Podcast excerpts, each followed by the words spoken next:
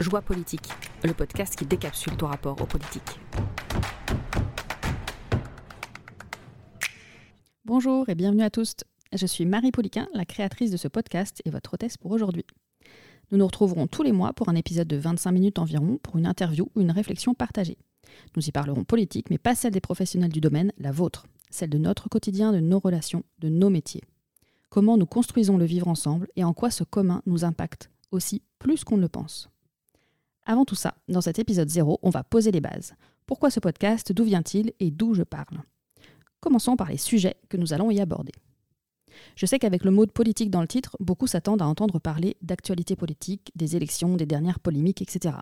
Même si ça pourra arriver ponctuellement, ce n'est pas le sujet principal.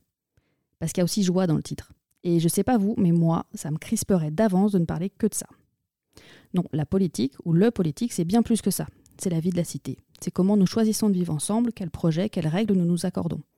Ce vivre ensemble, il est construit par la somme de nos choix individuels, qui sont eux-mêmes façonnés par ces dynamiques collectives. Par exemple, si je nais en 2020, je ne vois pas le même monde que si j'étais né en 1920. Je ne me conçois pas en tant qu'individu de la même façon, je ne développe pas les mêmes espoirs, je ne jouerai pas la même partition. Donc, le monde nous façonne. Mais nous le façonnons aussi, c'est réciproque. Le monde de 2020 a été construit par les personnes nées avant, par la somme des changements qu'elles ont expérimentés et déployés. Donc, l'intime est politique, nos quotidiens sont politiques. S'engager dans une association, c'est politique. Quelle association? Qu'est-ce qui permet de s'engager? Et avec qui? Ça dit quelque chose des dynamiques collectives, ça traduit le commun et ça peut l'impacter. De la même façon, créer une entreprise, élever des enfants, développer des amitiés, c'est politique aussi. Tout est politique. Si vous en doutez, vous aurez tous les épisodes pour découvrir en quoi. Pourtant, ce mot de politique, nous nous en méfions. Nous préférons le mettre à distance, nous le laissons à d'autres. Mais si tout est politique, alors pas besoin d'être un professionnel pour devenir actrice. Et en plus, je crois que nous avons beaucoup de joie à y trouver. Ouvrir la porte à la joie, c'est rendre tenable la peur et la colère face aux injustices et à la souffrance du vivant. C'est la condition pour sortir de déni et trouver notre pouvoir sur le monde. C'est la proposition de ces rendez-vous. Penser le monde pour y trouver notre espace de joie, reprendre le pouvoir sur ce qui nous façonne et sur le monde que nous créons ensemble. L'ambiance sera en lien avec mes convictions écoféministes, décoloniales et libertaires. Sans chercher à convaincre qui que ce soit, mais bien plutôt à réfléchir et s'inspirer ensemble. Pas de vérité absolue et assénée depuis des experts détenant le savoir, mais plutôt des propositions, des invitations à se questionner de la nuance, de la complexité.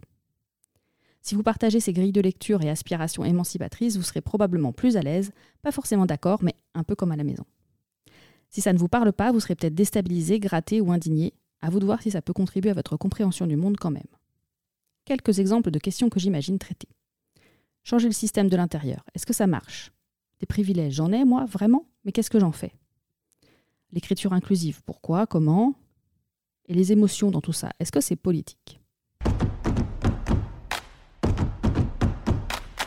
Mais commençons par euh, se présenter. Je suis née en 1981 à Nantes. J'ai grandi en Vendée dans un environnement privilégié. Mes parents étaient profs, j'ai hérité d'un capital culturel important et je suis blanche.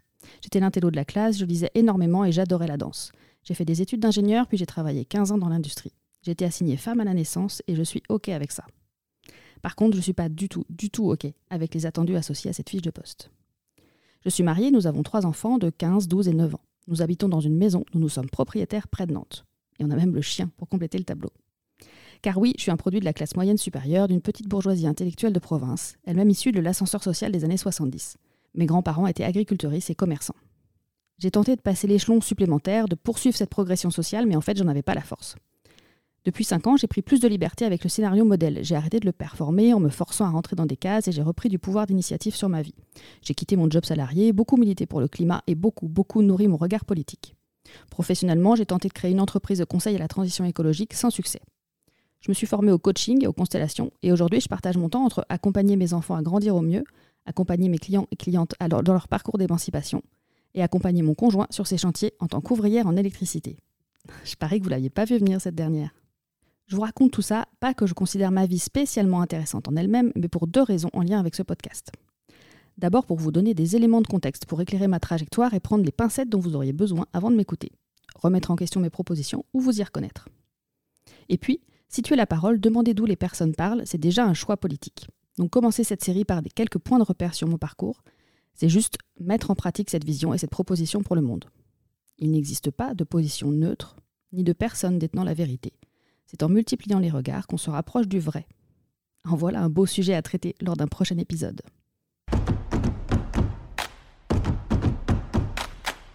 En préparant cet épisode, je suis retombée sur les premiers essais d'enregistrement pour un podcast en 2020.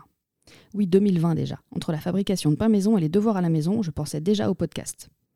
Oui, oui, cette période-là, où nos idées étranges ne le paraissaient plus autant. Je suis une très très grande consommatrice de radio et de podcast, au moins une heure par jour. Ces derniers mois, l'envie s'est précisée. J'ai la chance de faire partie d'un trio soror avec Sarah et Camille, un endroit où on soutient, on refait le monde, on questionne nos pratiques professionnelles et militantes, un cocon d'intelligence et de douceur. Je leur envoie plein de cœurs et de paillettes. Et on commençait à avoir envie d'un projet commun. Donc je propose un podcast, elles sont partantes. Au même moment, dans la déprime entre deux tours de l'élection présidentielle, une artiste activiste que j'aime beaucoup propose de se concentrer sur un rêve que nous voudrions réaliser et de le prendre au sérieux. Évidence, pour moi, c'est un podcast. Cette artiste raconteuse d'histoire et déclencheuse d'action, c'est Nathalie Séjean, que vous pouvez retrouver sur Instagram. Je recommande.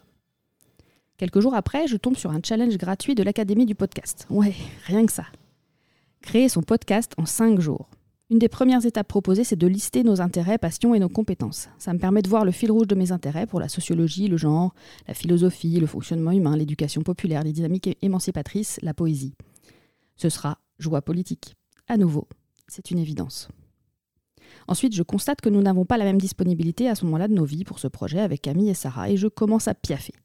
J'ai envie d'avancer à mon rythme. Rapide parfois, lent ensuite, rapide à nouveau. Je décide d'assumer mon leadership, je leur propose de créer le cadre de mon côté et qu'elles se greffent à l'aventure de la façon qui leur conviendra. Elles sont toujours OK et m'encouragent. J'élargis la proposition ensuite à quelques personnes. J'ai créé le cadre, le format général, j'ai des idées d'épisodes et je serai contente de partager le terrain. Ça donnera au moins deux chroniques et une co-animatrice. Et peut-être vos propositions à venir. Nous nous retrouverons chaque mois pour un épisode d'environ 25 minutes. Ce sera une interview ou un échange thématique. Lors des interviews, nous irons à la rencontre de personnalités diverses, au parcours et aux modalités d'engagement tout aussi diverses, pour vous montrer qu'il n'y a pas un modèle à répliquer, mais plein de plaisir à inventer sa version. Lors des échanges thématiques, je vous proposerai des regards croisés sur un sujet qui m'a interpellé et questionné. Parfois accompagné d'une co-animatrice, nous vous partagerons nos propres réflexions alimentées d'apports théoriques et de quelques définitions. Le but, creuser nos idées pour s'ouvrir l'esprit, sortir des questions et passer à l'action. Au fil des épisodes, vous retrouverez également des chroniques régulières et des surprises parce que j'aime les surprises et j'aime sortir du cadre. Aujourd'hui, je laisse Didier se présenter. Il nous proposera une chronique écoutée, où il nous lira des extraits d'ouvrages féministes qui l'ont marqué.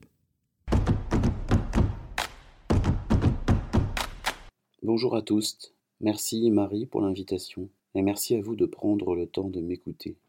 Le 2 juillet dernier, j'ai eu la chance de bénéficier de l'écoute d'un public attentionné. J'y ai dit plusieurs paroles essentielles pour mes prochaines années. 1. Après plus de 7000 ans d'exercice de la domination, c'est aux hommes de changer. C'est une invitation, et pour ma part, je tente de changer un peu mieux chaque jour.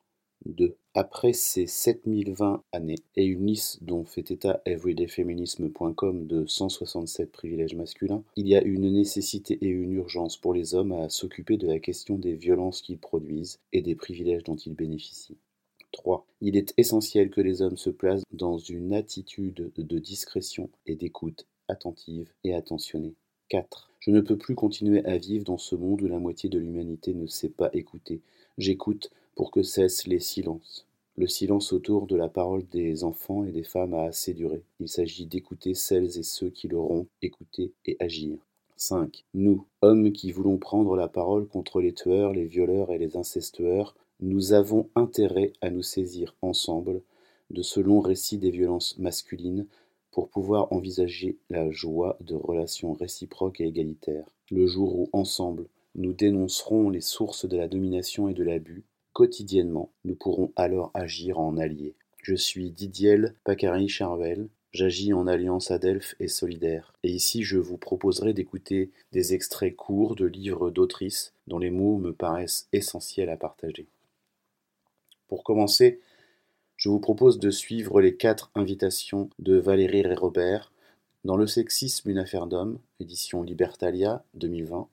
Elle précise en début de son chapitre 5 J'ai eu beaucoup de mal à écrire ce chapitre parce que la seule chose que j'avais envie d'écrire aux hommes tenait en quelques mots. Fermez-la, écoutez-nous Arrêtez d'être lâche face au sexisme, arrêtez d'agresser sexuellement. Fin de citation. C'est très court, et c'est très facile à mémoriser. Ça peut même donner comme une envie de vie, d'horizon, de mots qui donnent du sens, comme une envie de sens, vraiment. À bientôt, en joie politique, Didier. Merci beaucoup Didier et à bientôt. Vous découvrirez aussi bientôt une chroniqueuse et une co-animatrice dans le même exercice. Restez connectés. C'était Joie politique, épisode 0. Merci de nous avoir écoutés. Merci à Didier pour sa participation et à Ludovic pour les conseils et la technique. Si cet avant-goût t'a donné envie de découvrir la suite, on se retrouve sur Radio Grand Lieu ou sur ta plateforme de podcast préférée. Je te conseille de t'abonner pour être tenu au courant des sorties. Si tu as une proposition de contribution ou une réaction qui te semble importante pour la qualité du contenu, je t'invite à me contacter. Tu me retrouves sur Facebook et Instagram, Marie Poétique Coach, et LinkedIn, Marie Poliquin. On se retrouve à la rentrée pour toujours plus de joie politique.